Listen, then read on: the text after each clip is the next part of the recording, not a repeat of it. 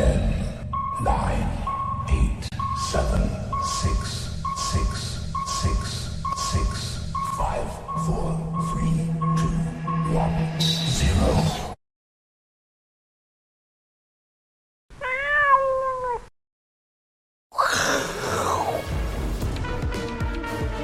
欢迎收看，我是金钱豹。好，今天由我直接来跟各位做报告哈。好，各位上面这个画面上看到这个四婴儿冻哈，那当然很重要的这个昨天的这个 FED 的利率决策哈，那在今天凌晨就就公布了，虽然是不升息，啊，我觉得不升息但是好，但是我觉得表面是歌，但是骨子里好像是鹰。那为什么会这样讲呢？其实我们可以预期哦，我先有个小小结论，就可以预期它停利率停留在高档的时间。是反而是延长的，那这个对股市其实是不利的哈。那所以我们赶快来看一下哈。那这个呢，我们来对比一下啊，对比一下就是说这个整个重点，还有跟呃上呃上一次的会议到底这个它的声明稿上面有哪一些是跟上一次有一点点不一样的哈。那几个重点，当然第一个呢，哈，如果从利率点阵图来看的话，跟先前市场预估一样，就是说今年还是有可能再升一码。那这一次不升，那下一次升息的几率当然就大了。那当然哈，我们看 Fed Watch 哈，就是说现在还没有办法很明确，因为呃我在录影之前呢，我还看了那个那个图哈，那它只更新到九月二十号，等于今天早上啊新的这个资料还没有进来。好，但是我们知道他昨天。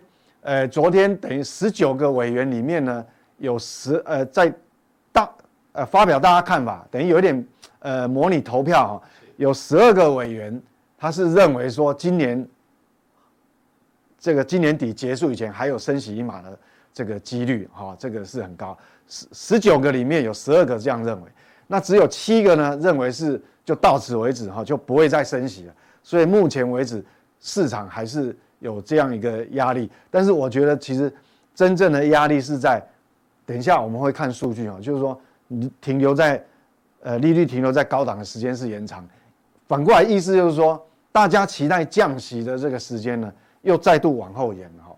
那当然缩表是继续缩哦，哈，这个这个这个缩表是继续缩。那另外就是说，在通膨的调整预测呢。呃，他有把这个 PCE 哈，就核心通膨是往下降，哈，这是一个很重要的一个点，好，那不过呢，因为其他的因素哈，实际上造成它还是呃这个这个为为什么我讲说，呃降息的这个时间是往后延，那还有其他因素，好，那我们看哦，通膨这这跟上次一样，通膨还要更多的数据，所以要耐心等待。然后呢，软着陆的这个可能性哈，呃，这个还是存在的哈，这个还是存在。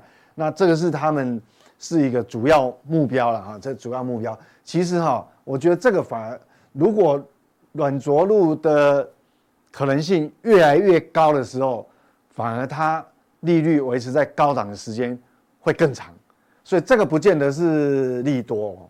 哦，这个不见得，因为利利率维持在高档时间太长，等了，事实上在整个需求面是一种压力。那对股市呢，可能可能也是会有一个，就大家一直潜在说，你利率一直维持在这高档，所以变也是一种压抑性了哈。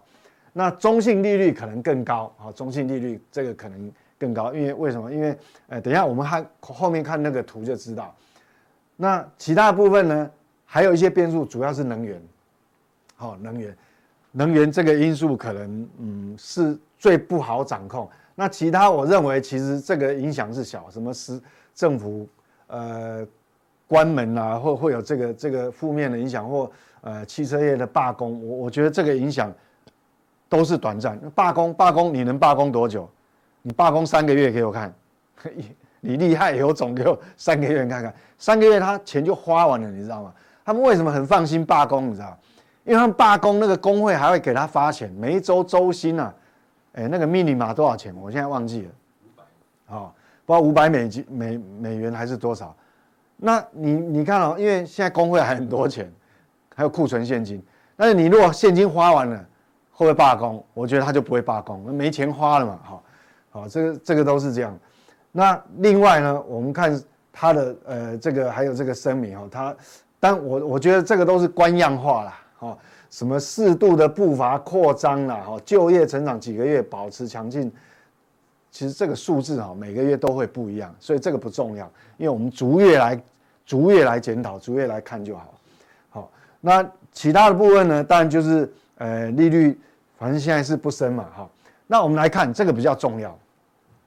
几个重点哈，就是说它调升了今年的 GDP，上一次来讲的话是一点零，好，那这一次现在把它调升成二点一，哦，这个幅度就蛮大了，哦，这个幅度蛮大。那不是只有今年，明年也一样，好，明年明年的 GDP 的成长率本来上一次的呃评估是一点一，这一次把它调到一点五，那事实上代表什么？这个就是我讲代表，他可以有那个底气，他把这个利率，就算是十一月不升息，但是他可以把这个利率哈维持在这高档更延长。为什么？因为就都已经调升 GDP 了嘛，那代表什么？软着陆的机几率是越来越大哈。那上上调，虽然它上调了这个通膨哦，哦这个 PCE PCE 的年增率从呃，二零二三年，它从上一次的三点二调升到三点三，但是只有零点一，这个无所谓。重点是核心，好，核心的部分哦，就是扣掉那个呃这个食品类波动比较大，食品还有能源，好，主要是能源，它反而是调降的，好，它反而是调降的，好，这个这个，我觉得他这个呃，个人觉得他胆子还蛮大的哈。好，这个这个胆子还蛮大哈。那当当然了，这个已经是扣除扣除掉这个油价的能源的变数了哈。好，他把它调降。好，那明年的话都没有动。好，我讲所谓通膨率，不管是 PCE 或是核心 P C，你看哦，这个二零二四年都没有动嘛。上次二点五，呃，这一次也是二点五。那核心的部分是上次二点六，这一次也二点六。好，但是哦，我们可以看看哦，奇怪，它没有动代表什么？其实他有，他大概蛮有把握，明年哈，等于说整个这个通膨率还是还是持续在持续往下哈，在缓降的过程哈，好，这个是好事啊，好，这个是好事。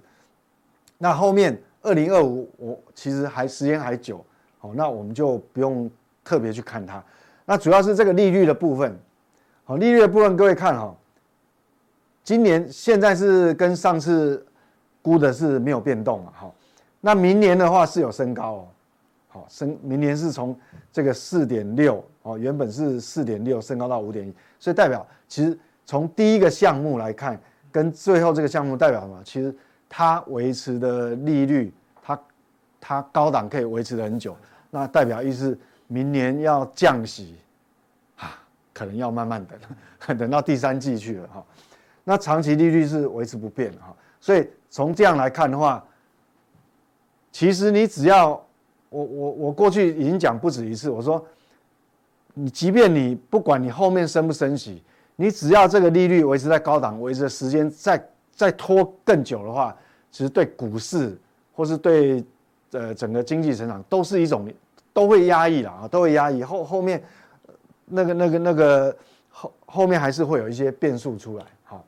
那我们看嘛，这个点阵图嘛，哈，这好看得出来哈，这个这个这个其实是很明显的，就是提高了哈。这个明年从呃前面的上一次的话是四点六二五，上移到五点一二，那就看如果如坦白讲，如果真的油价还继续往上推的话，我告诉你，这下一次可能这个都往上移，可能可能性都还存在哈，所以这个大家蛮留意的哈。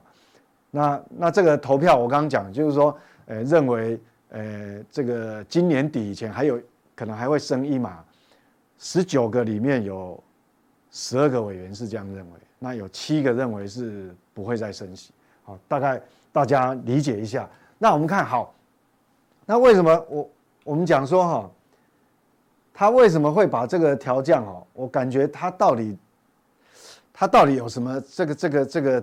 底气哈，我觉得跟这个有关系，跟这个有关系。啊，这个美国密西根大学的通膨预期。那不管是这个有一年期的跟五年期，一年期的是这个蓝色的曲线，你看哦，这通膨预期，其实我们知道通膨最可怕的就是那个预期心理，预期性，因为你要知道哈，当呃如果你预期你你要买的你你要买的东西，你预期后面是越越今天不买，下个月下个礼拜会更贵的话。那你一定会抢在今天买，那是不是那个那个，那让那个通膨哈，就是那个价格推高的几率是越高。那如果那个人的预期心里说啊，反正我现在不急着买，因为你下个月可能会跌价，那那需求那就那个那个买气就更弱，那这个通膨那那个价格往下掉的几率就越大。好，所以这个是有那种那种。加速的，所以预期心理很可怕。那五年期的预期呢，也是往下掉。你看，都是往下，好不好？都是往下。好，所以所以这样来看的话，这个应该就是说它去调降。但是但是因为第一个 GDP 是往上垫高的，好，那所以他把这个这个明，所以我我们我们认为哈，那降明年降息的几率是还是延后啊？那这个还是一种威胁，所以。所以这个是是是好两个不同的好不同的影响。好，那我们看实际反映到市场上，股市为什么跌？股市为什么跌？我觉得美股哈是很直很直觉的，就是反映这个东西。因为当我们知道哈，两年期公债殖利率是红色的部分，那是代表是比较短期。那当你有十二个委员认为说今年还有可能升息一码，那当然这个。这个短期的利率当然就往上，往上跳，也是创创新高，创波段新高。那十年期公债、三十年期公债呢，它也突破了这个去年十月的高点，好，也是往上。你看十年期公债殖利率已经来到四点四个百分点，那两年期的公债突破了五点一，好，突破五点一，四点四其实高不高？很高，非常高。那两年期公债五点一也蛮高，所以这个导导致股市哈，你看啊，比较保守的资金，它当然就你殖利率那么高，我就买公债就好了，就不用买股票了。其实相对一样啊，这个台股也也一样的道理啊。如果这个放在台股，其实也一样，所以股票市场一定会做反应，一定会做反应嘛。好，那所以是那到底说会不会立刻就？股市完全就走空了哈，就就就崩坏掉，呃，还不一定，还不一定。为什么？因为市场并不是没有钱，就你只要跌幅够大，你跌幅大的代表什么？你跌幅大了，那股票便宜，那自然钱就有一部分钱可能又流进股市，好，又又来买股票，好。那目前为止哈，现在这个殖利率是这样。那目前为止哈，到这个录这个节目以前，好，我们录这个节目已经已经这个刚刚啊股票啊台股刚刚收收完盘哈，那台股收盘的当下，我大概敲了一下这个美国十年期公债期货价格，还没有止跌，还没有止跌，哦还没有止跌哦，好，这个是十年期公债期货的价格，还在创波段新低。所以为什么美股电子盘它还在跌？因为你利率越高啊，它对股市就是一种压抑嘛，就是威一种威胁嘛。我一样，我几乎已经讲到无数次了。好，我已经举那个例子无数次，就你去假设一个情境，假设你现在到银行或甚至于到邮局，你随便一个定存都可以拿到四个百分点、五个百分点的利率的话。你知道吗？会有多少人就不买股票，就不用买啦，也不用挑什么什么 ETF，什么高股息什么一都不用挑了，我直接存邮局了，对，还有保障啊，还没还没有那个跌价的风险，所以所以到我们这个录这个节目以前，美国的十年期公债，你看直接公债价格都还没止跌，代表什么？代表这个殖利率还在往上窜，好，还在往上窜，好，那这是一种威胁。那以美国市场来讲哈，他钱都跑到哪里去？但我讲就不用买股票嘛，钱都跑到这个什么债券市场，好，尤其是这个这个是货币市场基金哦，货币市场基，所谓货币市场就一一年期以下都是超过五趴，都五趴起跳，这个有多少？一兆一兆美元，好，这个一兆美元，这个哇，这是多恐怖的事情，一兆美元，所以钱都躲在这边，那所以说。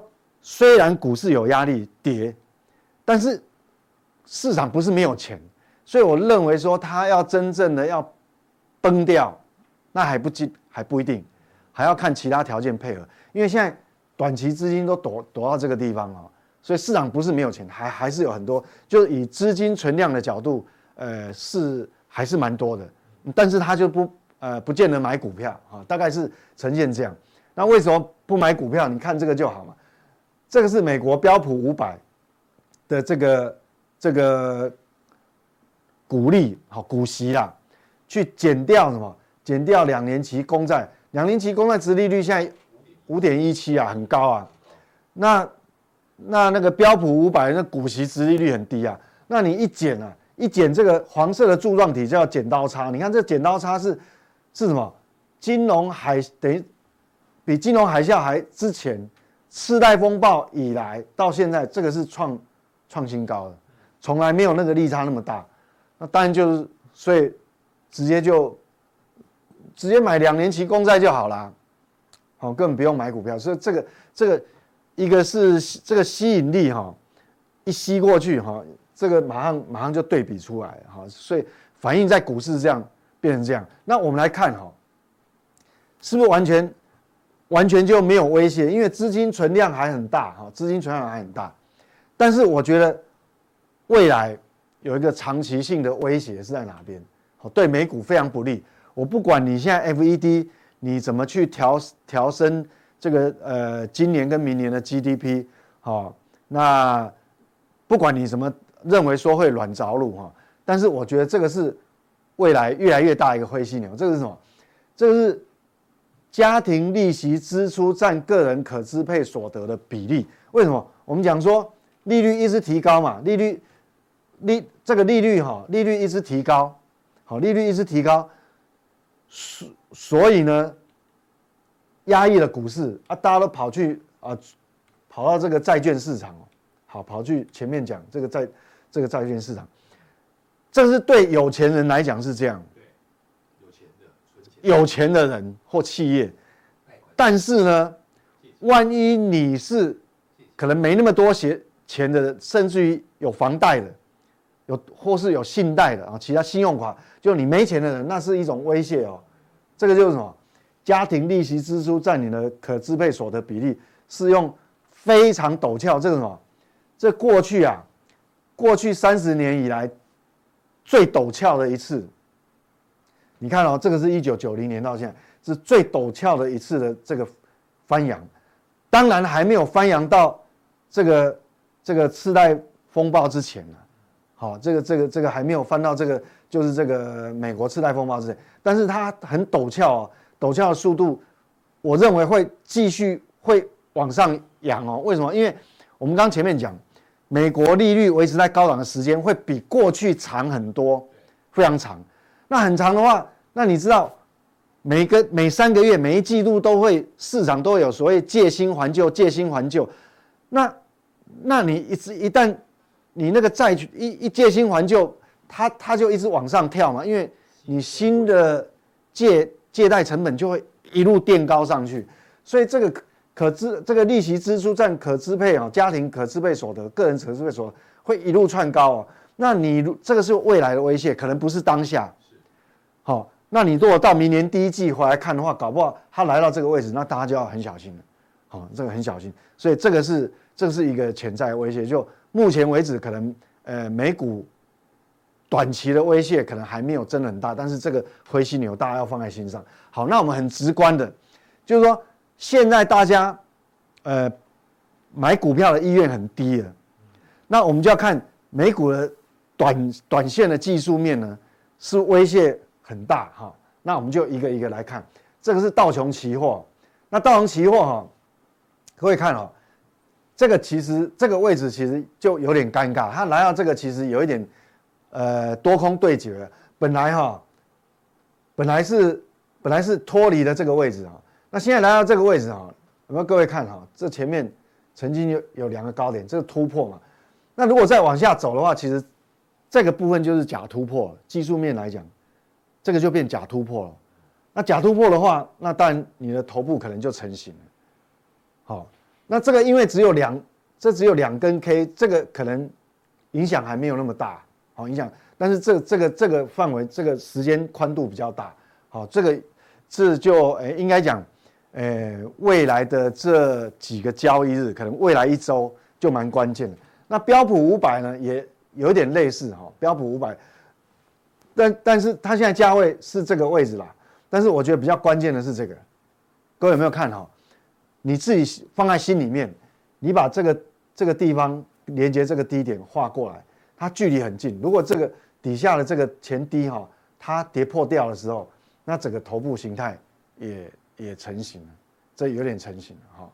这个这个其其实一样都有呃有点类似了哈，这个有点类似，好，那这个一样，好，这个一样哈，好，这个这个也是在这个是纳斯达克，好，纳斯达克，好，因为昨天其实在还没有呃这个利率决策会议还没有声明稿还没有出来前，实际上美股一度是红的啦，是反弹的哦，好一好一度是反弹的，但是后后来就。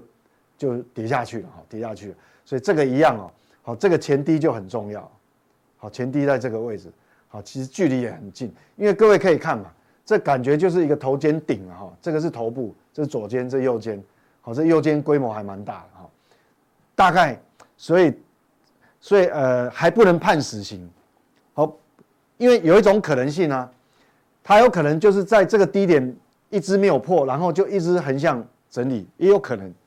这也有可能哦，哈，不是不可能。好，那这个是罗素，那罗素相对就弱了，好，罗素相对因为前面的低点破了，好，这个低点破了，好，这个比较近期的低点，所以这个头部结构事实上是出来，那这个头部的结构，这个宽度也蛮宽的哦，所以说接下来这边的支撑是不是能够守得住，就嗯不知道，有一些问号，这个就。从道琼 s m p 五百还有科技股来看，看到这个罗素两千，大大概形态上最弱的大大概就是这个，好，大概就是这个，所以这个如果要做多的话，风险会这个就很大，好，如果有多单的话，多方这个已经已经感觉四个图看下来，这个空方胜出了啦，好，这个空方胜出了，那接下来我们来就来看哈。那还有一个什么重重大的，跟呃这个礼拜，因为明天礼拜五，其实今这今天哦，这这周本来就很多呃重要的央行的一些呃会议了。那这个什么，明天还有一个重要的就是日本，好，那日本央行，呃，明天的重点就要看什么？各位去观察一下日日币，好，如果这个他们这个日央行的货币政策声明出来了之后。如果日币没有大的波动，啊，那就维持现状。如果各位看到一个现象哈，就是日币有大幅度的弹升，那这个要小心了。大幅度的弹升，未来来讲的话，这个对全球股市也是一种威胁，不是只有哪一个地区的股票，是对全球都会有威胁。我举个比方哈，如果说不管它的最后的决策出来是怎么样，市场重新定价之后，那要看日元的波动。因为各位要有观念，过去二十长达二十年，日本是什么？是资本输出国，因为它利率一直很低嘛，所有所以它是一个资本输出国，就因为它都去资金一直外流去追求什么？追求利率高的报酬，要么买美国公债，要么买其他。股市呃，股市的呃，反正不管是投资呃房地产哈啊，瑞士也好，或者是说买债券也好，反正因为日本利率是零一直零利率，那没有报酬，那干脆就国外。所以我们想说，呃，所以这个 carry trade 哈，carry trade 就是渡边太太都把日元卖掉，换成美元，换成欧元，都全球到处投到处去投资。如果明天的日币有大幅弹升，代表什么？全市场的的这个想法转变了，那那个会造成什么？过去来讲，一个资本输出了，它有可能开始在全球各地，不管是卖公债、卖股票、卖不动产，反正就是卖国外资产，是不是要回流？换成日本，因为他要他怕日本汇损嘛，所以他要把过去用日借贷日元，他要把它还掉。他要卖国外的资产，卖国外的资产来还掉日本的贷款，造成换成日元，换成日元，日元大幅升值，那代表他们有这个现象。那这个现象哦，就比较就形成一种灰犀牛，哦，就是变成很多人会去卖海外的资产，然后还日币。那卖海外资产代表什么？欧股、美股，全世界资产都有可能跌哦。所以要注意。就是说明年，不管，呃，日本央行的说法是怎么样，我们现在不管，只要日元没有强力弹升，那很肯定应该没有这个疑虑。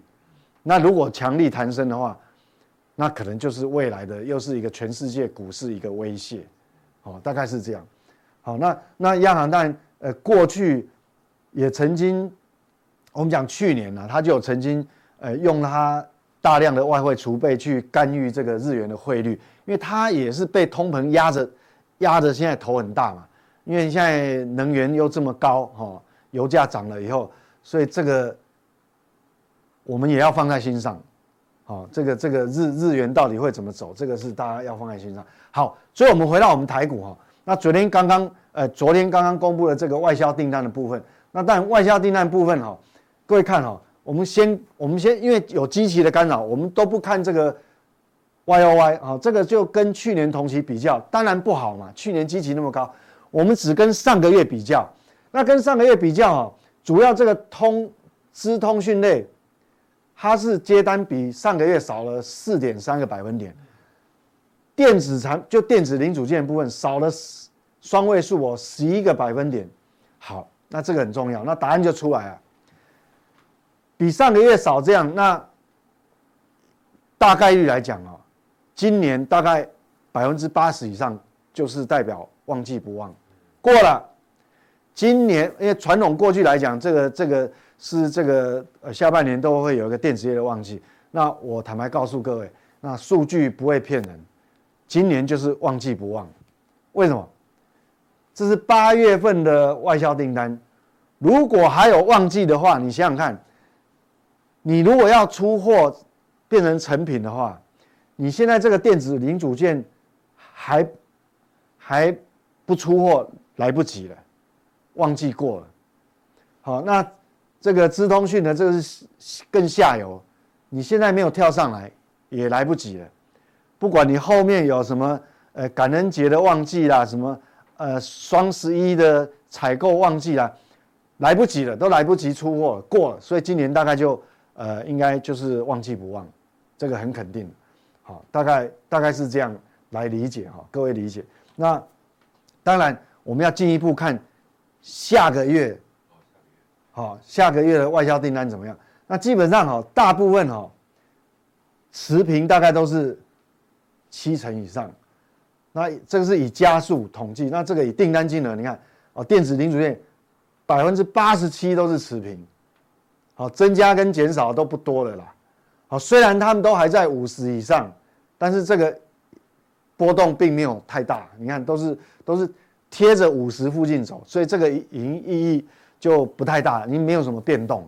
所以今年大概就是旺季不旺，除了少数族群呐，哈，还有少数个别公司啦，可能抢订单抢赢别人的以外，那大部分来讲，大概就是。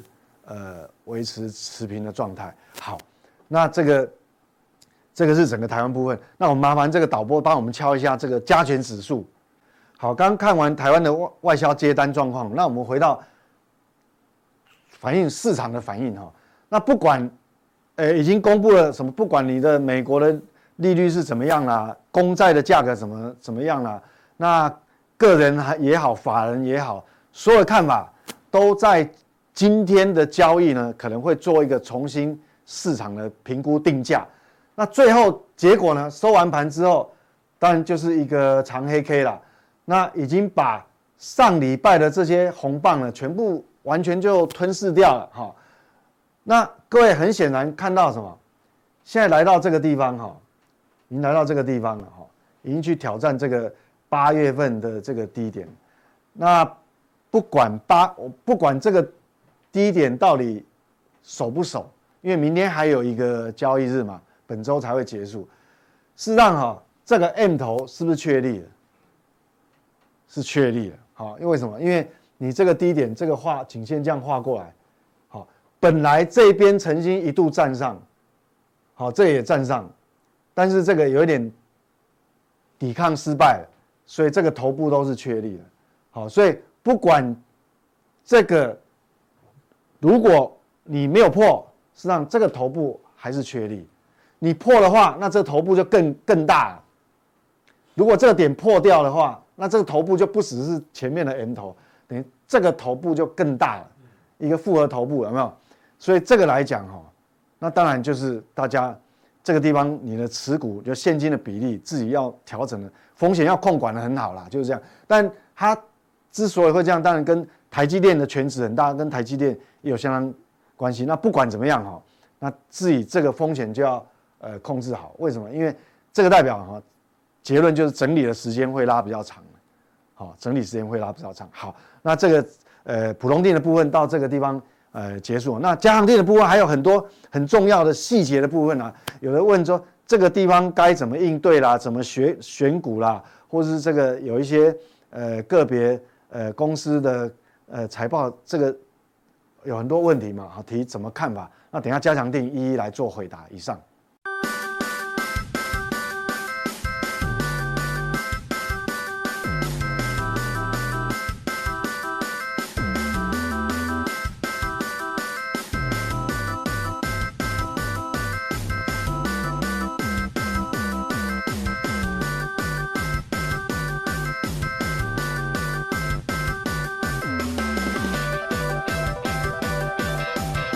欢迎再度收看，我是金钱豹。哎，上哦，没有了，去陪小陪小朋友去玩。我问到我后来要回台湾之前，跟我两个女儿说，谢谢你陪我去出去玩。哦，这个跟小孩子愿意陪，这个我女儿都成年了来工作了，愿意陪你出去玩，还是很不容易，很开心啊。我说，妈，这是我我当然去日本，然后多久没去？我上最后一次去是二零一九年疫情前的十一月，然后这三年都没去。很久了。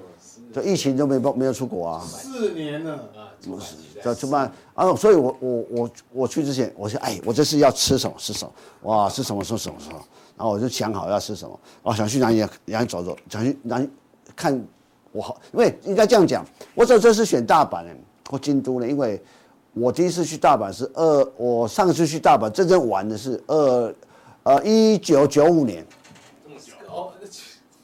一我去我那时候元旦去一九九五年去大阪，然后就回回台北之后没多久，一九九五年的一月十七号阪神大地震，我去，然后啊上次去京都是二零一一年，哦所以说，呃其实大阪没那么就没那么常去几天，就常去东京，然后去走走，而且特别啊，我想刚好这有几个东西跟大家分享，刚好遇到阪神虎，得冠。阪神为什么？职棒什么？好阿文啊！日本是封管，我我因为我前到前到了前一天，我住在新斋心斋桥附近嘛。说听说那个天新斋桥到道顿道顿窟那边都挤满的人了。哎，你知道他们有个魔咒叫肯德基爷爷的魔咒吗？不知道。哦，我跟你讲，他们说当年啊，他们得冠军之后有好，那这这是冠军，得二二十几年前才得冠军，然后。他有人就就把肯德基爷爷那那那个雕像丢在河里面，那到这里不是个河吗？对。后来从此后就肯德基爷爷的魔咒。我就就恨他，所以。对，然后后来，后来这个这个都很久很久，其实你你去 Google 看这个这个这个有趣的一个故事。他说后来把它捞起来，才发现，然后就然后他们就把一个肯德基爷跟以前被丢在河里肯德基摆在一起。啊，这破除肯德基爷爷的魔咒，就像那红花队以前那个什么一个山羊魔咒那个一样的道理嘛，就是很有趣。然后，然后这次去我我几个当然哎，这次去可能是我，呃，我这二十多年来去日本的的的经验里面，觉得日本吃东西怎么是最便宜的一次？真的吗？花多少钱？不要说花钱多花的，我们我讲啊，我去吃吃个串烧店，连锁串烧家贵族鸟，我还遇到台湾人呢。然后你知道，每一样东西都三百六十块日币，串烧，三百六十块日票，哎，都不到一百块一串呢。台币路边开价格。对，来，而且一盘一盘三百六是两串哦。我就去，我靠，便宜啊！所以啊，这种啊，这是大家台湾那个象山下面有一家咖啡厅叫阿拉比卡嘛，啊，一个 person 的那个那个标志有没有？就在就就在南山嘛。啊，我又很我，其实我常觉得，一个国家要有那所谓的讲观光大国，它有个要有个心理准备，说如果有硬体的准备或软体准备。这也许我比较怂啊，可是看到一个机器，我就很好奇，这个机器叫什么？这个机器啊，这一个机器，就是你把。这是这好几个国家，包括美国啊、台湾，还有中国的地图啊，所以这是两个国家 地图都在好几个国家。我想你把那钱币啊，你的台币换进去变日币出来，哦，直接兑换，直接兑换机啊！哎，这个就在清水寺那边有，我在高岛屋百货公司也有，我换了钱，但是我要看汇率，这汇率单不好看，那汇这汇率三点八，划不来嘛，我就没换，我就把它拍下来。我去高岛屋说四块多。那时候刚我就日币快花光了，现金赶快就再一换，哎，蛮有趣的。说你要知道，有些地方像香港、像澳门、像韩国，很多两梯店。那哎，你说你说台湾很少有两梯店啊？我是说，不是说两梯店怎样，就是说，哎，他们已经做到说，哎，不然我们有这种机器，这叫做我们讲做一个观光大国，你也观光国家一个很重要心理准备。而且我我想我我想这是日本。旅游客很多很多，我想那个日本太，这是大家一定觉得日本便宜哦，很多的品牌化妆品哦，什么东西，呃，就觉得说我我我女儿女儿都说，哎，好便宜好便宜好便宜，以前都说好贵好贵好贵，哦，不一样不一样，哎哎，大家想想看，哎，一几年前才七十九块半左右兑一块美元，现在是一百五十，等于什么意思？打出于就打打五折的意思啊，啊，刚好阪神虎那个啊，这个这个这个很有趣。刚好阪阪神啊，这个这个板神虎，这个百货公司大打折，你大打折很人多，然后这这可怕的人多，然后而且门口都封锁，就封锁，你从你你要进去要从另外一边进去，那反正就就他他他怕那个有人去踩踏，而且我前天晚上就看到简讯说，请台湾外交部公告，有台有有有有台国人到这个附近旅游，小心一点，怕像怕怕那个怕人太多发发生的时候，梨泰院的这个这个踩踏事件，哦，这个是，然后这个什么，这个就是哦，这个是 Blue Bottle，Blue Bottle 就是来自旧金山的一个一个一个一个咖啡连锁店，之前南山微风刚开幕的时候有卖咖啡豆，没有喝过，我上次旧金山没有喝到，我，特意跑到去。这个它是老房子改造，也蛮有趣的。好像他们对老房子改造的一个一个一个一个一个保护程度，我觉得觉得这这可以可以蛮蛮有趣的。那好，回来回到回到重点。那这是因为我去去日本没有去看军工展，可是我就开始问我一些朋友，有设摊的，设这个在里面有摊位的朋友说说，这军工展到底有什么好看的，有什么特别？他说这是二零零三年的台湾，应该全名叫做呃。二零零三年航太暨国防工业展览，应该这样讲。所以我们，但是我们简称为军工航太展，这是有什么特别的地方啊？当然，这是一个平面图。我说，那大家知道，他说，我是说，四年前你在参参，呃，你参加这几届啊，但是中间停了四年。他说有什么不一样？他说，吼，哎，一个我弄一个形容词，你就容易大家容易懂。他说说，以前啊，台湾办这种军工或国防展览的时候。就像那个、那个、那店的那个、那个展览的规模、气氛跟氛围，就像偏乡乡下那小卖场、小卖店，呃，人也不多，产品也不多啊，消费者也不会太多啊，就啊就啊就没办法，就看看，就就就就就就是就是这样子而已。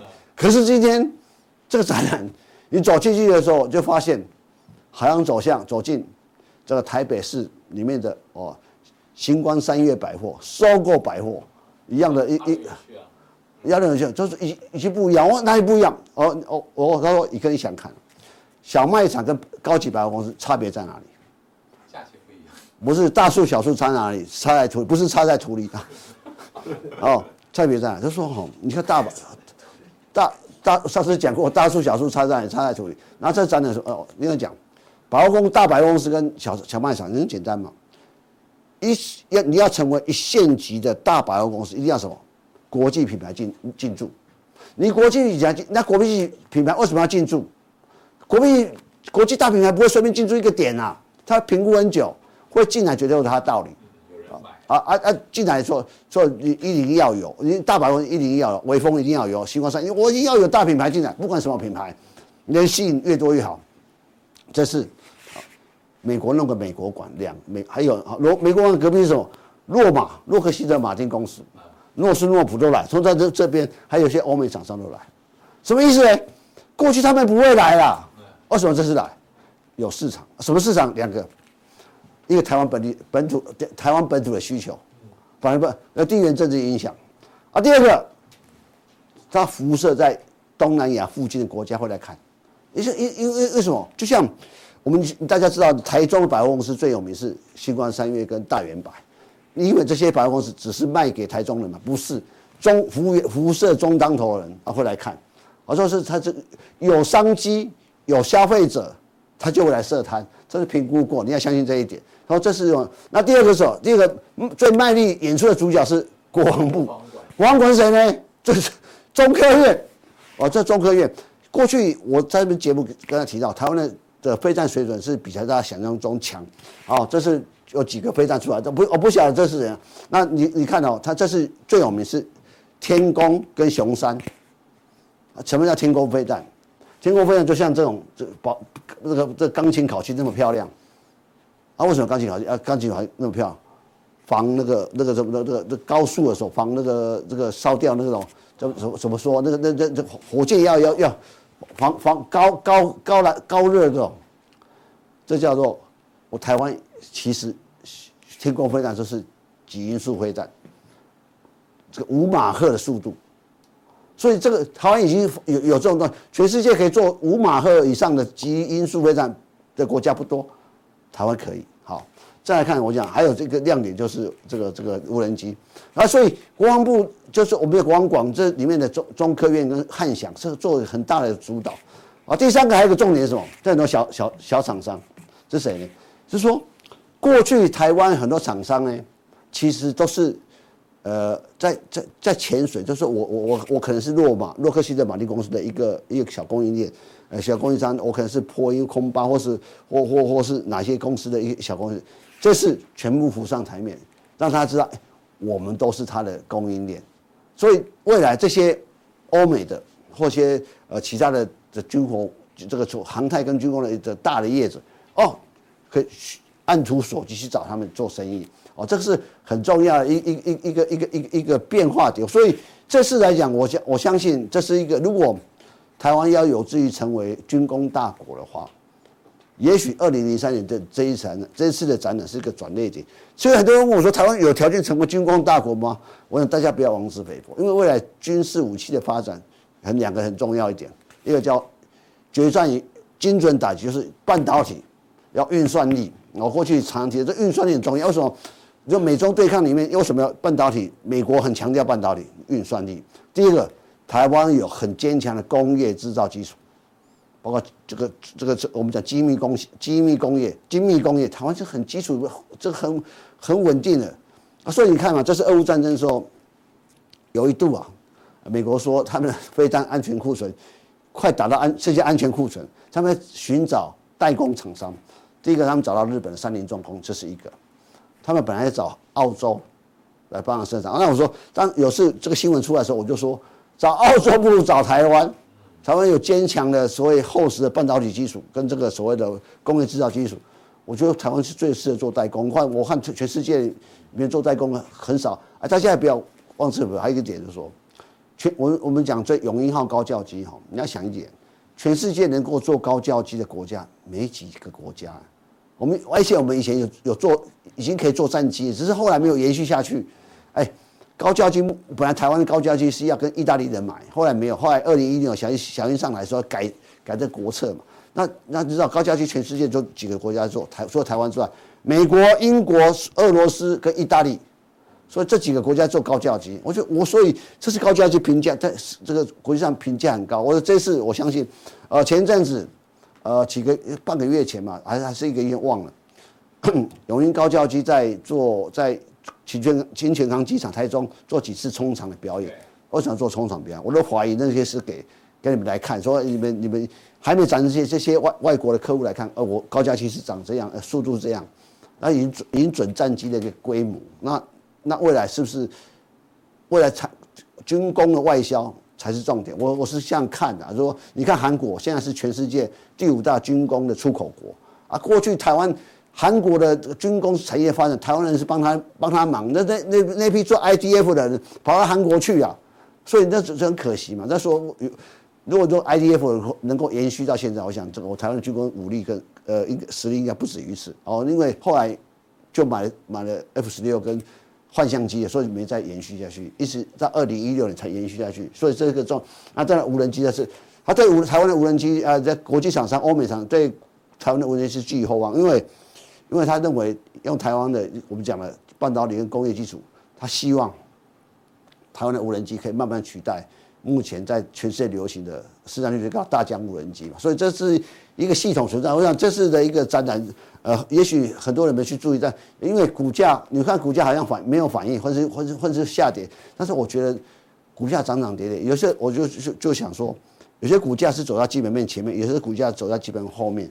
因为大家其实我我我会思考就是说，呃，这展览没有动太多大的太大变化，也许大家对台湾军工的一个实力还不是那么认可。但是我觉得，呃，应该有应该在未来。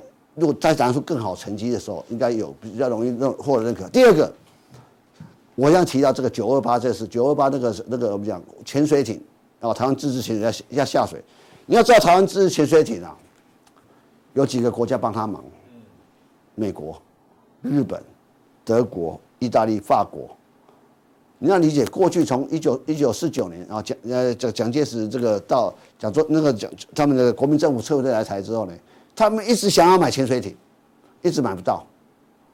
为什么买不到？这个，他们本来希希望美国卖给我们，可是美国到后来要都是生产核子动力潜艇，他没有在做现在柴油潜艇，所以那时候说美国说让你跟呃跟法荷兰买或跟德国买，可是这些国家这些欧洲国家又怕得罪中国，所以又不不不不敢卖给台湾，所以后来才弄了几艘古董级的。